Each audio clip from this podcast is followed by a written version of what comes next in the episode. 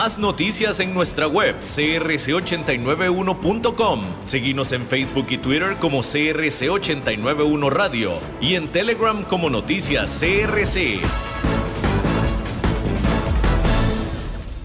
CRC 89.1 Radio y Cadena Radial Costarricense no se hacen responsables por las opiniones emitidas en este programa. Transcomer, puesto de bolsa de comercio, presenta a las 5 con Alberto Padilla.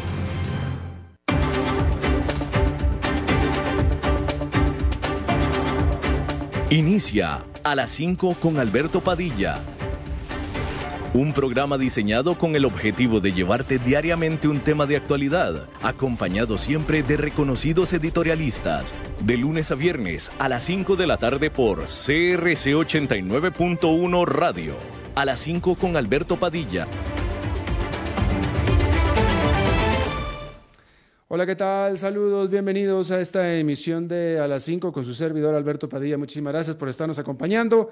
Gracias por estar ahí. Le mando cálidos saludos desde la señal y las instalaciones de CRC 89.1 Radio en San José, Costa Rica, desde donde estamos transmitiendo hasta el punto, en el tiempo, en el espacio en el que usted nos está escuchando, porque estamos saliendo en diferentes vías simultáneamente, por ejemplo en Facebook Live, en la página de este programa, a las 5 con Alberto Padilla.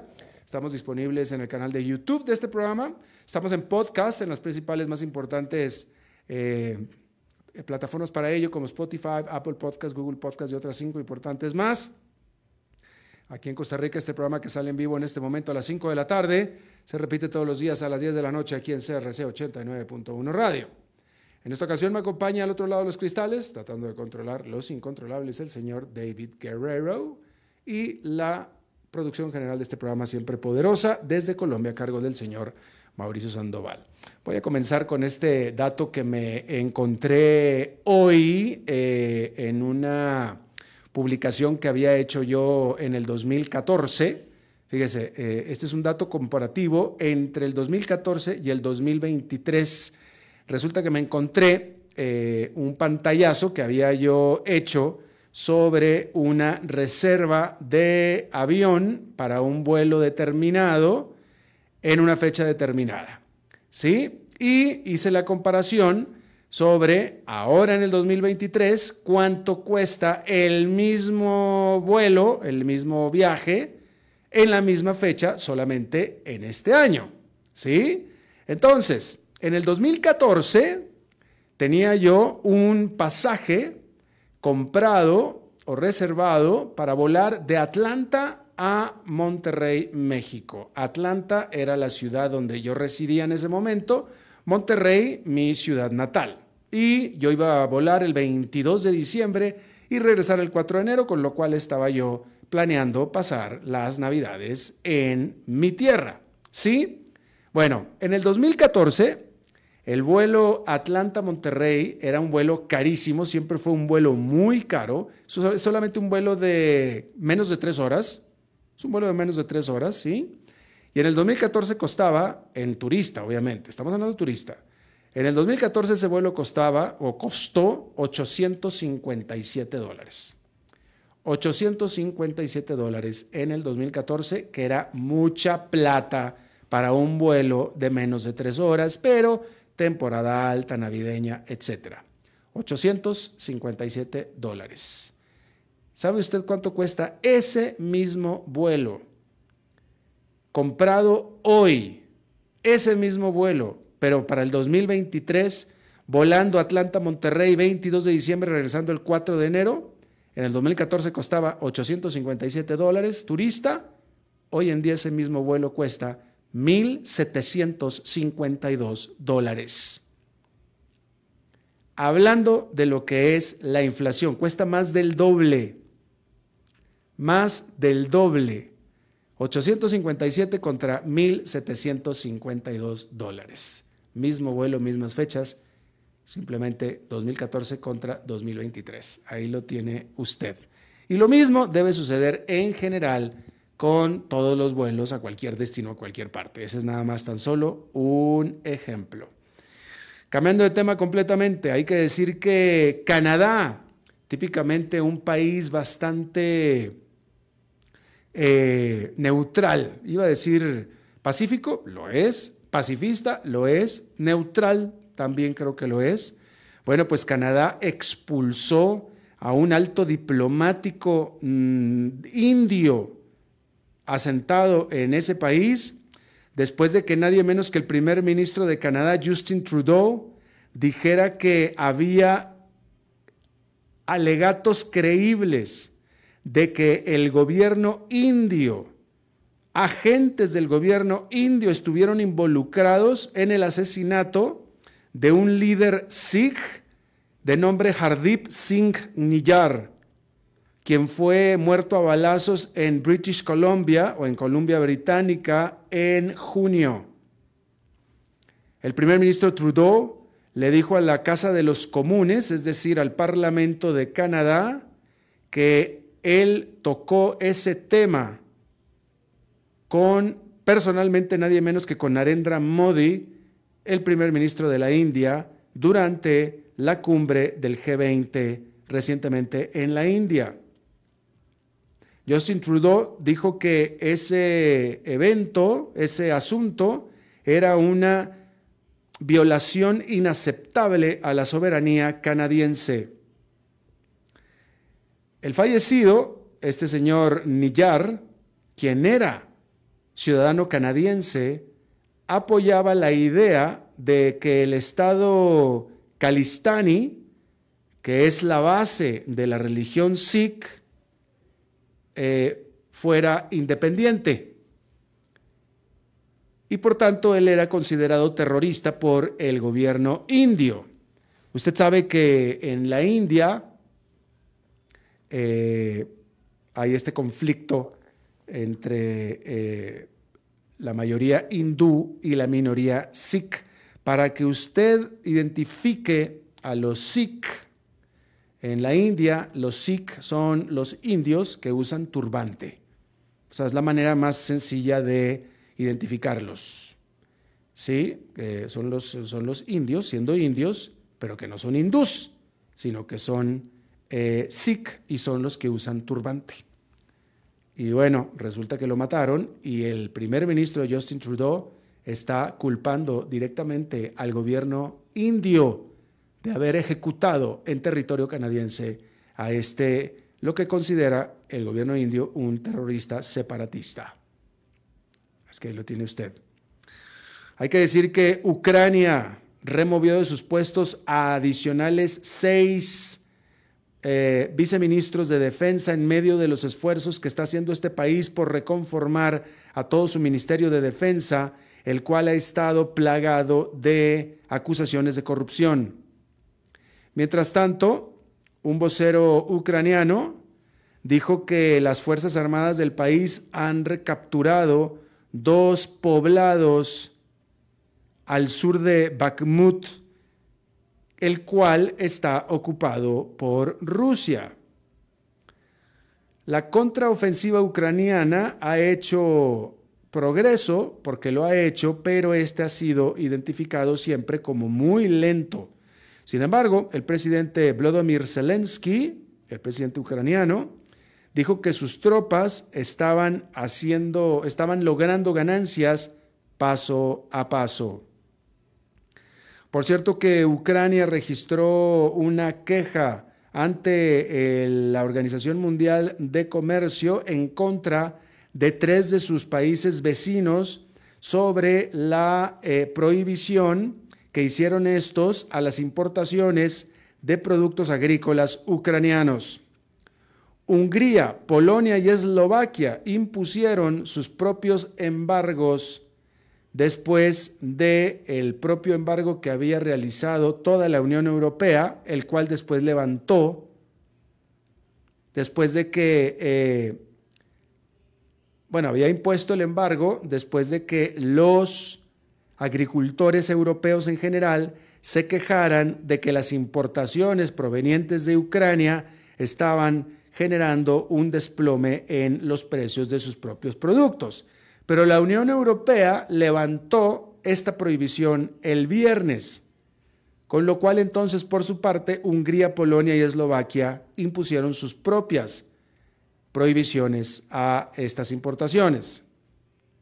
Hay que decir que varios otros países, incluyendo Alemania y, Francia, criticaron estos embargos unilaterales. Eh, en una situación difícil, puesto que, pues, vaya, la implicación de todo esto es que el permitir el flujo de estos productos agrícolas ucranianos, pues es una ayuda directa a Ucrania que está en graves problemas por las razones que usted ya conoce. Y pues bueno, resulta que Ucrania pues, es muy eficiente productor de productos agrícolas, mucho más eficiente que cualquiera de sus vecinos, y el dejar fluir los productos agrícolas ucranianos, pues efectivamente afecta a eh, los precios de los productores domésticos de estos países y de ahí viene el embargo. Pero pues aquí hay dos componentes. Uno, el daño que se le hace al propio país de Ucrania que tanto necesita de la ayuda recibida por, por que le acepten sus productos agrícolas, definitivo. Y otro que es, en estas discusiones, es de quien menos se acuerdan, en este tipo de discusiones, es de quien menos se acuerdan. Se acuerdan mucho y protegen mucho al productor agrícola doméstico. La propia Unión Europea lo hizo, apenas el viernes levantó el embargo en general, porque estaba protegiendo a sus productores. ¿Sí? Pero ¿sabe de quién no se acuerdan? Que son los principales beneficiados con la caída de los precios. Pues el consumidor. El consumidor. o sea, pues punto. El consumidor. Ah, pero de ese nadie se acuerda. Y el consumidor, o sea, por cada productor agrícola hay, ¿qué le gusta a usted? Yo no sé, habrá que 20, 25 consumidores, 30, 35, 40 por cada productor. O sea, son muchísimo más los beneficiados que los dañados. Pero de nuevo, en este tipo de discusiones nunca se acuerdan del consumidor. Y pues que ese es el espíritu del libre comercio. Que el consumidor de cualquier parte del mundo tenga los mejores productos disponibles de cualquier parte del mundo al mejor precio. En bien de la gran mayoría que son los consumidores. Y entonces, en estas acciones de estar estos gobiernos protegiendo a sus productores, pues están jodiendo al consumidor. Pues digo, esa es la verdad, lo están jodiendo, pero del consumidor nadie se acuerda que es lo mismo que he discutido yo con el asunto de Uber y de estas plataformas de viajes compartidos, Uber y todas ellas, etcétera, que están protegiendo a los taxis y etcétera, pobrecitos taxis, ay, pobrecitos, todo lo que usted quiera, sí. ¿Y el consumidor qué? ¿El consumidor qué? En los lugares donde se prohíbe Uber están jodiendo al consumidor. Y por cada taxi que están protegiendo hay, no sé, de nuevo, varias decenas de veces más consumidores beneficiados pero del consumidor nadie se acuerda. Y bueno, eso es lo que está pasando en la Unión Europea y en los países vecinos de Ucrania. Decir que Irán liberó a cinco estadounidenses en un intercambio de prisioneros que fue mediado por Qatar. A cambio de la liberación de estos prisioneros, los cuales todos son iraníes, pero también con ciudadanía estadounidense, la administración Biden acordó el descongelamiento, la liberación de 6 mil millones de dólares de ingresos petroleros que tenía congelados Estados Unidos en Corea del Sur desde que se implementaron las sanciones en el 2018. Adicionalmente, Estados Unidos también va a liberar a cinco iraníes dos de los cuales se esperaba que regresaran, que iban a regresar a Irán. Hay que decir que tanto Estados Unidos como Irán recientemente han estado realizando esfuerzos para calmar las tensiones entre ambos países, particularmente respecto a el programa nuclear de Irán. Hay que decir que ya, ya había un acuerdo entre Estados Unidos y Irán que había hecho el presidente Barack Obama y que deshizo el presidente Joe Biden, eh, perdóneme, Donald Trump, el presidente Donald Trump.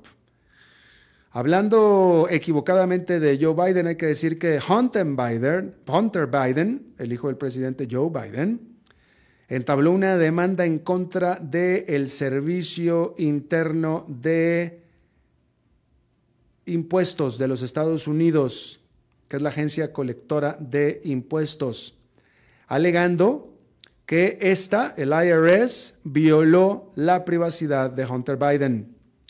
La demanda alega que el IRS, sus empleados o agentes, se dirigieron y atacaron a Hunter mediante la filtración de sus declaraciones impositivas a los medios de comunicación. Declaraciones que son confidenciales para todo el mundo. La confidencialidad de tu declaración de impuestos es garantizada, debería de ser garantizada. La semana pasada, fiscales federales levantaron cargos a Hunter Biden por haber mentido acerca de el uso de drogas que hacía a la hora de hacer la solicitud para la compra de un arma. Y también se espera que reciba acusaciones por evasión de impuestos.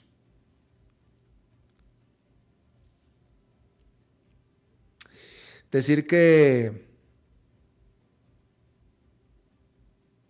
una base aérea de la Fuerza Aérea de Estados Unidos en el estado de Carolina del Sur se pidió ayuda al público en general para que colaborara el público en encontrar un jet de guerra. Y es que los oficiales dijeron que habían perdido de sus radares a este avión F-35, esta jet de guerra de quinta generación, después de que lo que ellos dijeron un eh, error causó que su piloto saliera disparado se autodisparara afuera del avión este domingo por la tarde. Cada avioncito de estos F-35, de aviones casa de última generación, y son conocidos por sus capacidades de no ser detectados por el radar, son esos aviones que usted ve así con eh, ángulos muy pronunciados, tiene un costo aproximado de 80 millones de dólares. Y entonces el piloto se salió del avión y cayó sin problemas en su paracaídas, pero el avión, pues no se supo dónde quedó. Pero estaba bueno el avión, el avión no tenía problemas. El piloto, ese fue el error que cometió, por alguna razón se eyectó del avión y dejó el avión solo y literalmente el avión se fue volando. es más, no saben qué fue lo que pasó. Vaya, se fue volando hasta que eventualmente se estrelló. ¿Y qué cree? Pues que el avión es especialista en esconderse de los radares, por eso nunca lo pudieron seguir por radares. Fue víctima de su propio éxito el avión. Entonces no lo pueden encontrar. Pues para eso lo hicieron el avión, para que no lo encontraran. Bueno, pues ahí está, funciona de maravilla. No lo pueden encontrar. Entonces están buscando eh, ayuda del público, porque no saben qué pasó con el avión. El avión se, se peló, literalmente. El piloto se fue, se salió por equivocación, y el avión, chao, que te vaya bien. Y entonces, eh, pues no lo encuentran. Entonces, lo más seguro, no lo encuentran porque no lo pudieron seguir en el radar. Eh, quiero pensar yo, no conozco los detalles, pero quiero pensar que se fue sobre el mar. Carolina del Sur es un estado costero y eventualmente tuvo que haber caído en el mar, porque pues, si no lo están encontrando, pues es que quiere decir que cayó en el mar. Digo yo, porque pues si no, ¿qué? Si hubiera sido sobre la tierra, pues estrella y alguien lo tuvo que haber visto, ¿no? Pues la cosa es que no lo encuentran. Y de nuevo, no lo encuentran porque resulta que era un avión diseñado para que no lo encuentren. Cumpliendo con su misión, que no lo encuentren y no lo están encontrando. Bueno, pues ahí está. El piloto está bien, de todos modos, eso es bueno. Este, bueno, pues ahí lo tiene usted. hay que decir que, eh, fíjese esta nota que me parece eh, interesante. En Canadá, Estados Unidos, México, Reino Unido, Alemania, Francia y España, o sea, un país anglosajón norteamericano, bueno, dos países anglosajones norteamericanos que son Canadá y Estados Unidos, el resto son países de Europa, Reino Unido, Alemania, Francia y España, y metieron ahí, no sé por qué México, pero pues qué bueno que metieron México, ok. Estos siete países, para ellos, Costa Rica aparece como uno de los 20 destinos más atractivos para los turistas de estos mercados. Según se desprende de un estudio hecho por la firma española Too Much Research en el 2022, para el cual se entrevistaron 5.612 personas en estos siete mercados.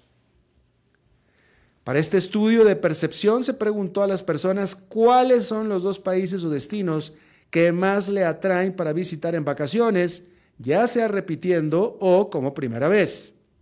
Hay que decir que las preguntas se hicieron únicamente a personas con poder adquisitivo y que, de hecho, realizan recurrentemente vacaciones a destinos internacionales. Y para ellos, uno de los países que recurrentemente eh, eh, mencionaron fue Costa Rica. No menciona cuáles fueron los otros 20 destinos, no mencionan. Pero quiero imaginármelos, ¿sí?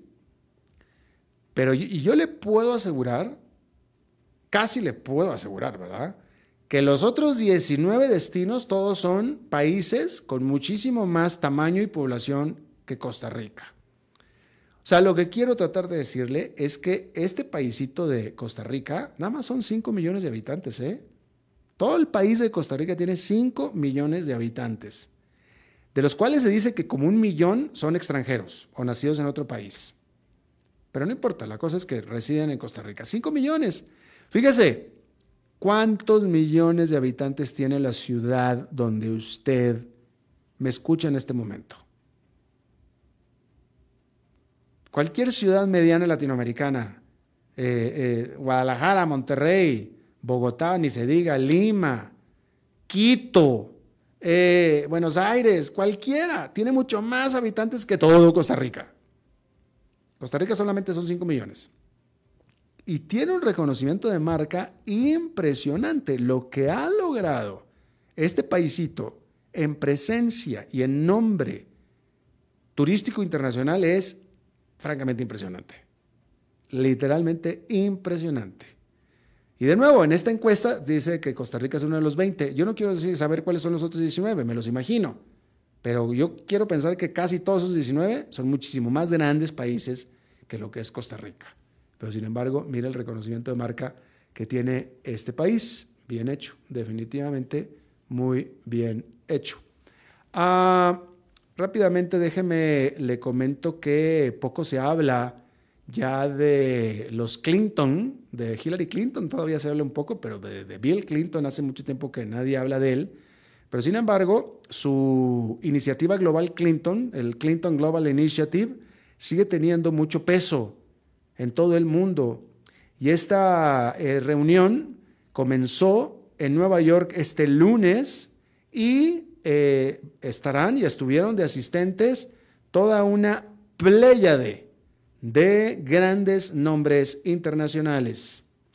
Eh, filántropos como el presidente del Banco Mundial, Ajay Banga, ¿sí? el actor Michael J. Fox y el mismísimo Papa Francisco va a estar en esta iniciativa global Clinton de este lunes o estuvo. Todos ellos se reúnen para hablar acerca de asuntos globales, como por ejemplo, por supuesto, el, clima, el cambio climático y el acceso igualitario a la salud. El tema de esta ocasión es keep going. Mantengamos el paso, keep going. Y bueno, la iniciativa global Clinton fue lanzada en el 2005 y hay que decir que no se realizó durante la carrera presidencial de Hillary Clinton en medio de los cuestionamientos acerca de los donantes y los conflictos de interés. Sin embargo, el marido de Hillary Clinton, Bill, revivió este asunto el año pasado, afirmando que su propósito de la iniciativa Global Clinton en este momento es más urgente que nunca. Eh, este año se trata de resolver la adaptación a los aumentos de temperatura en las ciudades, estos calores extremos que no solamente están afectando a Estados Unidos, sino también a Europa, la violencia generada por género, ¿sí? Y la migración forzada. Los Clinton se esperaba que eh, pidieran a los participantes que eh, concentraran sus discusiones hacia hechos, hacia compromisos. Y normalmente para ello piden donaciones, piden dinero, que pongan su dinero donde ponen sus palabras. Ellos aseguran que compromisos hechos en iniciativas pasadas, iniciativas globales Clinton, han ayudado ya de manera efectiva a 435 millones de personas. Y bueno, pues ahí lo tiene usted. Ah, a ver, yo tenía, sí, aquí tenía yo algo para usted. Escuche esta otra nota también. Eh, más del 10% en este momento, más del 10% de la población de Japón tiene ahora mínimo 80 años de edad, es decir, 80 para arriba, más del 10%. Esto lo informó el gobierno de Japón este lunes. En este proceso que se eh, refiere a el rápido, eh, el rápido color gris de Japón, ¿no? De acuerdo a los datos que se liberaron por parte del Ministerio del Interior de Japón, la proporción de señores de la tercera edad que se definen como de 65 años para arriba, también llegó al récord de 29% de la población. El 29% de la población de Japón tiene de 65 para arriba. ¿Sí? Eh, y por supuesto que este es un gran, gran problema para cualquier país. Mire, es muy fácil. Si una persona que cumple 65, bueno, no importa, bueno, que, una persona que ya comienza a ser de, de edad ya que se le llama viejo y ya deja de trabajar, si tiene los ahorros necesarios para vivir su vida el resto de sus días hasta que se muera, pues no es problema. No es problema, porque si él tiene dinero, sus fondos propios para que procurarse su cuidado, si es que lo necesita, cualquier tipo de cuidado, etcétera, y si entra en problemas de salud, financiar los pagos de problemas de, pues, problemas de salud, con seguros, lo que él tenga y todo, todo, no hay tanto problema. El problema es que la gran mayoría de la gente no tiene resuelto financieramente sus años de no trabajo. Yo ya le he dicho aquí varias veces, mi padre, que nació en 1928, en 1928, cuando nacía un varón en México, la expectativa de vida era de 32 años. Bueno, a mi papá nadie se lo dijo, él vivió hasta los 87. Pero precisamente mi padre, pensando que pronto iba ya a terminar su vida por viejo, él se jubiló, dejó de trabajar a los 60. A los 60. Obligado hubiera tenido que jubilarse a los 65. Él se jubiló cinco años antes, a los 60. Y mi papá pensó que él iba a durar a los 72, 74, 75 años, no mucho más. Eso es lo que él pensaba. Por eso se jubiló. ¿Sí? Vivió hasta los 87. Entonces, el punto, y en perfecta salud, el punto que estoy haciendo es que nosotros, todos los habitantes, estamos viviendo mucho más. Y nos seguimos retirando prácticamente a la misma edad, a los 65 años. A los 65 años. Es raro encontrar eh, gente mayor de esa edad que esté trabajando. Y la pregunta es de qué va a vivir esa persona como mi padre que vivió sin generar ingresos casi 30 años de su vida. ¿Usted cuánto tiempo puede durar sin trabajo en este momento? Bueno, porque en algún momento va a dejar de trabajar, ¿eh?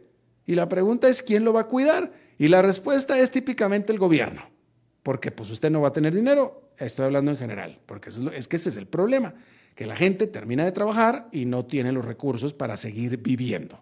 Y entonces el Estado tiene que ayudarlos. Y ok, qué bien, qué bonito que el Estado los ayude. Nada más que para que el Estado los ayude, necesita gente menor de 65 que esté trabajando, que aporte en la forma de pensiones o en la forma de eh, eh, eh, impuestos, etcétera, ¿sí? Un problema que está pasando en general, pero específicamente en Japón, es que cada vez hay más viejos y cada vez hay menos jóvenes. Entonces, cada vez hay más gente que el Estado tiene que mantener y cada vez menos jóvenes a los cuales el Estado le puede cobrar dinero para mantener a los viejos.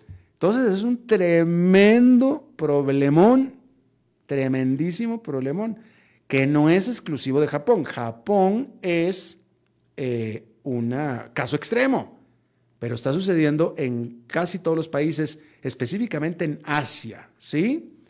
Entonces, entre eh, las estrategias que está haciendo Japón es la de eh, eh, animar a los que tienen más de 65 años a que sigan trabajando, a que vuelvan a trabajar, ¿sí? Y ahora entonces, Japón tiene una de las tasas de empleo para mayores de 65 años más alta del mundo. ¿Sí? Hoy en día, los trabajadores de 65 para arriba son el 13% de la fuerza laboral de Japón en este momento. Así es que eso está bien, e-, esa parte está bien. Es esta parte, para aumentar la base de gente que sigue, que sigue aportando y no eh, consumiendo, eh, no recibiendo, sino aportando. Pero bueno, ahí lo tiene usted, el problema en Japón. Vamos a hacer una pausa y regresamos con nuestra entrevista de hoy. A las 5 con Alberto Padilla, por CRC 89.1 Radio. Ok, ya te has reído con nosotros, has aprendido con nosotros y nos hemos conocido más, pero es hora de ponernos serios. El mejor momento para invertir fue hace 10 años y el segundo mejor momento para hacerlo es hoy. Entra a transcomer.com, convertite en un inversionista y transforma tu destino. Transcomer, puesto de bolsa de comercio. Construyamos juntos su futuro. Somos expertos en eso. Acueductos y Alcantarillados trabaja para ofrecerle más y mejores servicios. Con una inversión de más de mil millones de dólares, la Ruta del Agua está agilizando la construcción de acueductos a nivel nacional para llevar agua potable a más de 1.300.000 personas. Y por medio de la ruta de saneamiento, se está impulsando la construcción de alcantarillados sanitarios que beneficiarán a más de 1.200.000 personas. AIA, haciendo que fluya el desarrollo.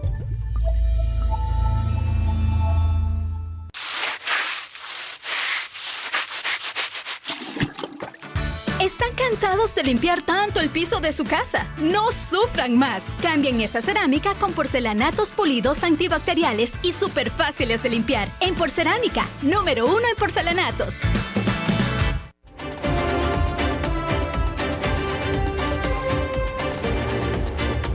Seguimos escuchando a las 5 con Alberto Padilla. Muchísimas gracias por continuar con nosotros. Vamos a hablar de Colombia y los esfuerzos que este país, de la mano de Estados Unidos, ha eh, realizado para eh, disminuir, eh, yo creo que la intención original era erradicar la producción de cocaína y de otros estupefacientes, pero pues de cocaína en Colombia. De hecho, ¿usted se acuerda del Plan Colombia? Este Plan Colombia, en donde Estados Unidos ayudaba de manera material, financiera a Colombia para luchar contra el narcotráfico y que llegó a tener cierto éxito, lo cual llegó a generar que eh, los productores que eran eliminados de Colombia se traspasaran al caso de Perú, por ejemplo, se pasaban a Perú. En Colombia ya no estaban, pero se pasaban a Perú. Eh, con lo cual, esa era una manera de medir el éxito del Plan Colombia en Colombia, diciendo, bueno, pues aquí ya no se produce, ahora se produce en otra parte, pero aquí no. Bueno, es una manera de medir el éxito. Bueno, eso parece que se ha vuelto a dar la vuelta eh, a varios medios internacionales, en este caso Bloomberg, reporta que la cocaína se dirige ya a convertirse en el principal producto de exportación de Colombia, incluso por encima del el petróleo. Claramente se está volviendo a regresar el péndulo, vamos a decirlo así. Está con nosotros Nicolás Garzón, él es profesor académico de la Universidad de La Sabana eh, y bueno, él es experto en temas de economía, política internacional, relaciones internacionales. Nicolás, me da gusto saludarte. Alberto, eh, igualmente un saludo para ti, muchas gracias por la invitación. Eh, si te gustó la manera en que presenté la nota, si no que hagas una acotación, pero si te, gustó, que nos digas qué pasó, qué, está pasando, cómo es posible que otra vez Colombia vuelva a ser un gran, gran, gran exportador de cocaína. Pues efectivamente, Alberto, pues este es un eh, padecimiento que hemos eh, sufrido los eh, colombianos durante ya varias décadas.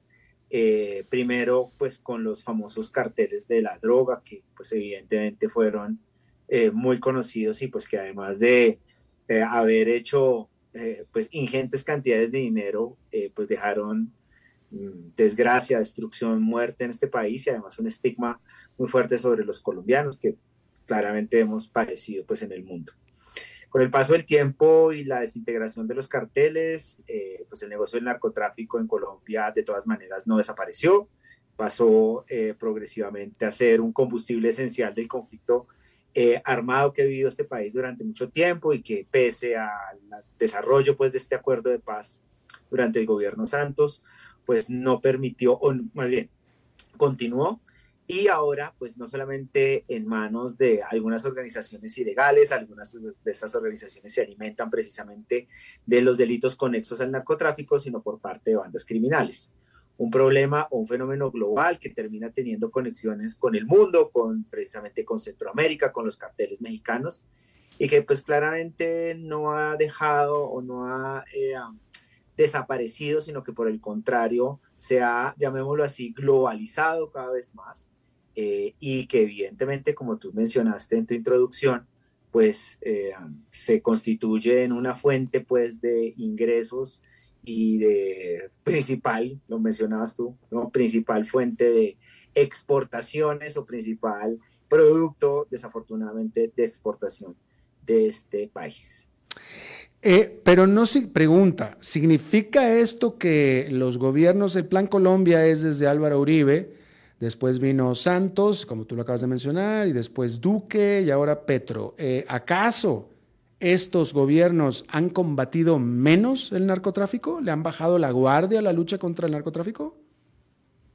Pues Alberto, yo en realidad creo que no. Lo que pasa es que al final el, el, asunto es un asunto más de fondo, no tiene que ver solamente con la manera, desde mi punto de vista, cómo se ha enfrentado el problema de las drogas y el problema de la producción particularmente de cocaína en Colombia.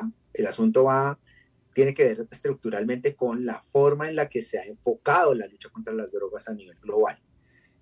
Existen, todavía existen algunos pocos, creo yo, eh, defensores de la manera en la que se ha enfrentado la problemática de las drogas y la, la, guerra, esto que se ha denominado desde los Estados Unidos en su momento y que de hecho se abandonó como, pero se le, se le ha denominado como guerra mundial contra las drogas y ese fracaso estructural de la guerra mundial contra las drogas, pues eh, no hace sino demostrarse en el caso, por ejemplo, colombiano, pero también en el caso mexicano, donde efectivamente lo que estamos viendo es un recrudecimiento de la violencia. Lo que estamos viendo es que toda la cadena del narcotráfico se ha venido robusteciendo, alimentando, enriqueciéndose, pero además dejando toda esta ola de destrucción, muerte, corrupción en nuestros países y que pues definitivamente lo que hace es subrayar permanentemente que el enfoque tradicional de lucha contra las drogas está agotado, ha fracasado sistemáticamente y que es evidentemente necesario, digamos, reenfocarlo. Más, y con esto termino, ¿no? En un contexto en el que se ha venido transformando el tema de las drogas. Ya vemos que el caso, por ejemplo, y esto va, y esto va a tener implicaciones más adelante, casos como el colombiano y el mexicano y los países andinos, productores de hoja de coca de cocaína, eh, y es la transformación que está experimentando el consumo en países como Estados Unidos por cuenta de drogas sintéticas como el fentanil. Claro, claro. Ahora, em, eh, la paz que negoció Santos, en teoría era con grupos eh, eh, guerrillas, guerrillas que querían un cambio político, pero bueno, este, este, este, estas guerrillas se financiaban mucho por narcotráfico. Eh, de todos modos, él firmó la paz y en teoría Colombia, pues eso, firmó la paz y es un país menos violento que lo que era eh, cuando Andrés Pastrana, cuando el propio Álvaro Uribe, etcétera. Pregunta es, con este resurgimiento otra vez de, del narcotráfico, etcétera, ¿se tiene el, viene acompañado de nuevo con el mismo tipo de nivel de violencia que había entonces? Digamos, es una, son unas violencias como recicladas, ¿no, Alberto? lo que sucede en estos, en estos países. Y yo extiendo el caso y lo he mencionado aquí eh, en, este, en este rato que venimos conversando varias veces con el caso de México, pues estableciendo como paralelos, a pesar de las diferencias también. Y es que finalmente, pues este tipo de violencias se reciclan permanentemente. Entonces, claro, pueden ser formas, pueden estar en manos de grupos diferentes, podemos estar viendo tipos de violencia distintas.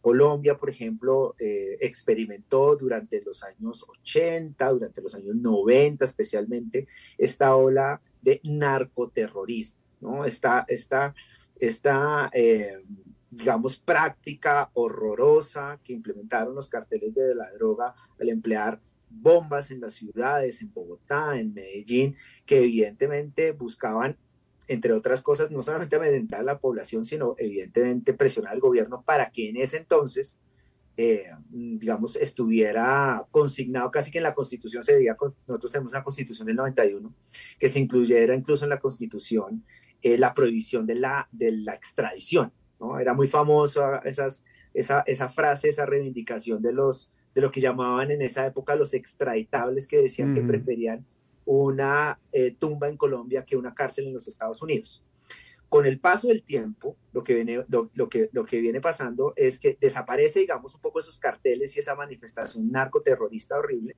pero las violencias, por ejemplo, en la periferia, en las regiones, pues queda, por un lado, ¿no? manifestada en, en algunos casos, relacionada con tanto con los grupos guerrilleros como con los grupos paramilitares, que también se disputaban el negocio o el control sobre una parte del negocio.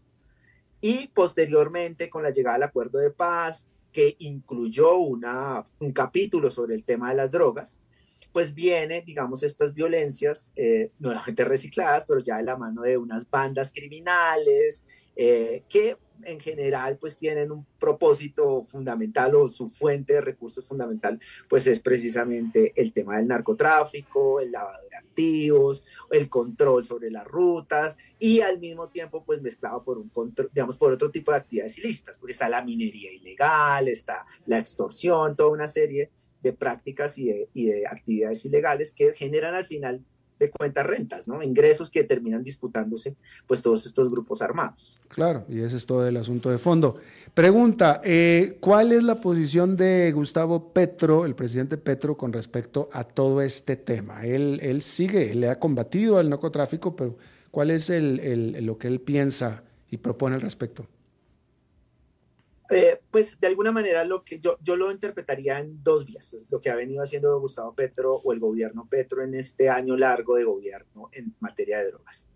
Por un lado, es muy difícil, Alberto, hacer o generar una ruptura, digamos, estructural con el tema de la lucha contra las drogas en términos de abandonar de manera definitiva la, la lucha de las drogas en términos de abandonar de forma definitiva esa, esa, digamos, esa eh, reducción de la oferta. Entonces eso significa eh, darle continuidad a las políticas de eh, reemplazo de cultivos ilícitos, eliminación de esos cultivos, y tratar, digamos, de hacer énfasis en, en, esa, digamos, en esa dimensión de la cadena del narcotráfico. Pero por otra parte, eh, el gobierno Petro y el presidente Petro en diferentes escenarios, varios de ellos multilaterales, ha traído nuevamente sobre eh, la mesa, o puesto nuevamente sobre la mesa, una discusión que de hecho el mismo presidente Santos en su momento trajo sobre la mesa y es la necesidad de replantear el esquema mundial de lucha contra las drogas. En el primer caso, la continuación del tema de, o la, la estrategia de continuación de reducción de la oferta, tratar de eh, eh, hacer esfuerzos, por ejemplo, en, interdicción, tratar de evitar que las drogas pues lleguen finalmente a Centroamérica, México y finalmente a los Estados Unidos o Europa, pues en ese esfuerzo, ese esfuerzo se continúa haciendo entre otras cosas porque existe una relación, digamos, hasta el momento relativamente funcional, cordial, hasta donde se puede con los Estados Unidos, digamos, y esa, digamos, una ruptura estructural de esa estrategia podría ser mal interpretada en Estados Unidos y eso podría mm. generar, digamos, afectaciones a una relación bilateral que históricamente es fuerte. Colombia es, sin lugar a dudas, el aliado más fiel que ha tenido Estados Unidos en la región.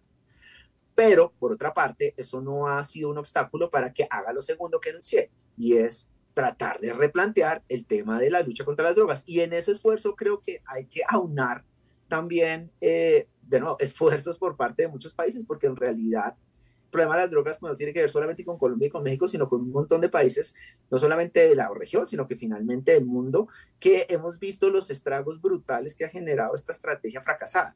Y creo que en ese sentido el gobierno Petro pues ha planteado la necesidad. Ahora, ¿cuál ha sido la profundidad de esa propuesta? ¿Cuál ha sido el eco que esa propuesta ha tenido en otros escenarios?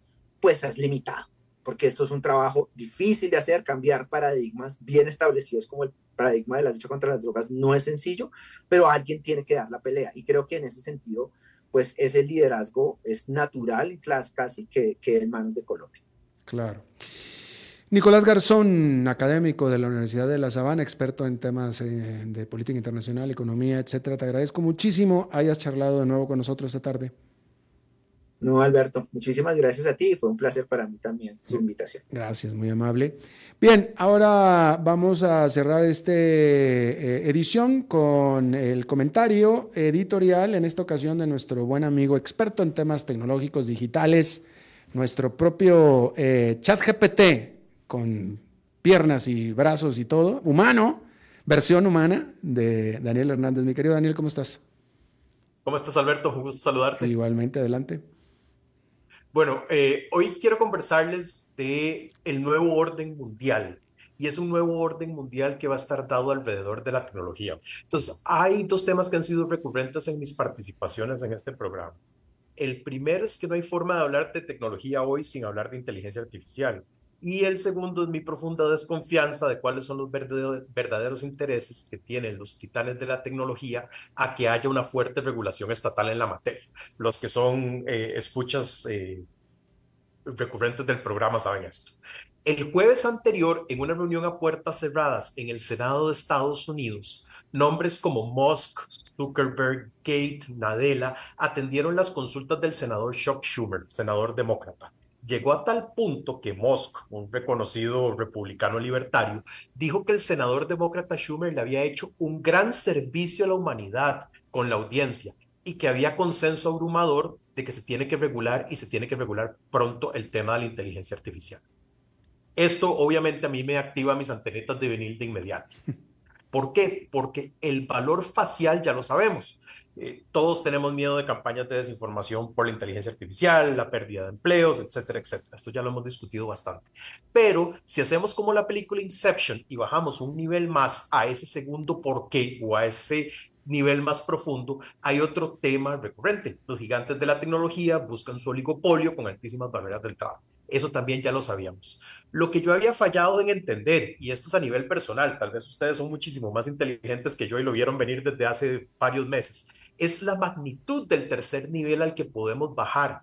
Y es que la regulación en inteligencia artificial es el primer paso en una carrera armamentista, para llamarlo de alguna forma, para establecer un nuevo orden mundial. Y ese nuevo orden mundial, lo digo yo, o sea, puede ser 10, 20, 100 años que nos marquen hacia el futuro.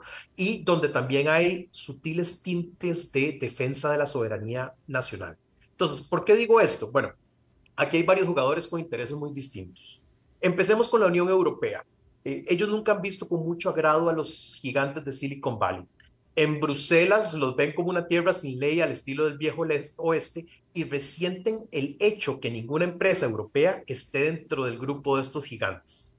Ahora, los europeos también ya aprendieron a la mala la lección con Brexit y con el escándalo de Cambridge Analytica y la ley de protección de datos, conocida como GDPR, se convirtió en el estándar mundial para protección de datos y todas las legislaciones la han ido emulando o copiando, complicándole la existencia a empresas precisamente como Facebook y como Google. Los europeos esperan tener aprobada su AI Act, ese es el nombre de la ley que quieren pasar para finales de año, y también esperan que este también se convierta en el marco legal para el resto de los países del mundo. Y aquí es donde está el corazón del asunto la ley europea propuesta hace responsables a los creadores del modelo de inteligencia artificial sobre el uso que se le dé a su tecnología. Y esto es lo que los americanos públicos, o sea, del sector público y del sector privado, quieren evitar a toda costa. Están asustadísimos. Lo que pretenden los europeos es algo así como responsabilizar a Chevy o a Ford por un accidente de tránsito provocado por un conductor en estado de ebriedad en París. Ese es el argumento que ellos dicen y dicen esto no tiene ningún sentido, dicen los americanos. Los británicos, ex-europeos en sus ojos, tienen una visión un poco más amigable al respecto, en el cual pretenden regular a los distintos sectores de forma independiente. Pero la verdadera amenaza para las big techs vienen de China, donde la propuesta es, y ojo, al buen entendedor, pocas palabras, controlar la información a través de la regulación de la inteligencia artificial para asegurar sus adherencias a los valores fundamentales del Partido Socialista Chino. Yo no sé ustedes, pero eso a mí me suena eh, una brecha a la privacidad y a la libertad de expresión terrible. La ley obliga a cualquier servicio que impacte la opinión pública a ser sometida a una revisión de seguridad. TikTok recibió aprobación hace dos semanas y ya lanzó su primer servicio de inteligencia artificial en Chile. Independientemente de lo que quieran regular los países, naciones como Rusia probablemente no vayan a aceptar ninguno de estos modelos, dejando el problema de la desinformación fundamentalmente desatendido. Y países como la India de la Modi, que son de Modi, perdón, que son un poquitito más impredecibles, son un comodín de cómo se van a alinear. No. David Leslie del Instituto Alan Turing dice, el siglo XXI ha sido moldeado por la filosofía de avance rápido y quiebre cosas del Silicon Valley. Y lamentablemente, Big Tech se ha enfrentado a las primeras amenazas de perder su hegemonía y se van a ver obligados a operar de distintas formas en distintos países.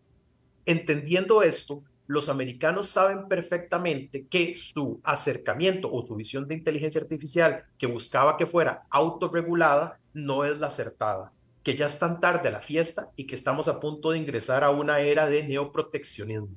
Solo que esta vez, en lugar de bienes para exportación, va a ser de likes, de inteligencia artificial y de bailecitos de TikTok. Muchísimas gracias por el espacio, Alberto. Eh, y una pregunta, porque eh, Daniel, ahora eh, este asunto, la inteligencia artificial per se lleva ya algún tiempo, pero esto ha alcanzado el grado de revolución a partir de el chat GPT. O sea, esto, esto, esto, se viene hablando de estos temas a partir de chat GPT, que va a cumplir un año apenas en noviembre pero realmente en la práctica o en el, en el psique del mundo es a partir de enero o febrero. O sea que llevamos nada. Pero el punto que estoy tratando de hacer es que yo no sé quién vaya a ser el dominante en la regulación, lo que sea, etcétera, pero apenas llevamos seis, siete, ocho meses en esto. O sea, dentro de dos años o tres, la conversación y, la, y la, evolución en, en, en inteligencia artificial va a ser o sea, va a ser diferente, no sabemos a dónde va a agarrar y se va a evolucionar y va a cambiar y va a morfar de maneras que no nos, no nos podemos imaginar en el corto plazo incluso. Precisamente, y tienes toda la razón, y precisamente por eso es que los reguladores están actuando con tanta agilidad. Hace poco escuchaba una entrevista eh, de una chica que fue la que expuso todo el escándalo de ética de Facebook de cómo su algoritmo estaba modificando eh, para eh, promover el discurso de odio y para promover la desinformación, que lo que único buscaban era engagement. Y ella decida que el primer axioma que dejó de ser cierto a partir de la, de la, inteligencia artificial era que la ley iba 10 años detrás de la tecnología. Y eso a mí me impactó poderosamente, porque justo en este momento es cuando lo estamos viendo. Si bien es cierto, no sabemos a dónde va a estar la inteligencia artificial en dos años, todos en el mundo saben que, uno, hay que regularla para quedar en una buena posición y evitar sorpresas. Y segundo, el que mejor regule y el que más rápido regule va a quedar en una posición tremendamente ventajosa. Entonces, eso es lo que están tratando de evitar. Sorpresas inimaginables, para llamarlo de alguna forma. Claro. Daniel Hernández, muchísimas gracias, como siempre. Un gusto. Hasta la próxima. Y eso es todo lo que tenemos por esta emisión de A las 5 con su servidor Alberto Padilla. Muchísimas gracias por habernos acompañado. Espero que termine su día en buena nota, en buen tono. Y nosotros nos reencontramos en la próxima. Que la pase muy bien. A las 5 con Alberto Padilla fue traído a ustedes por...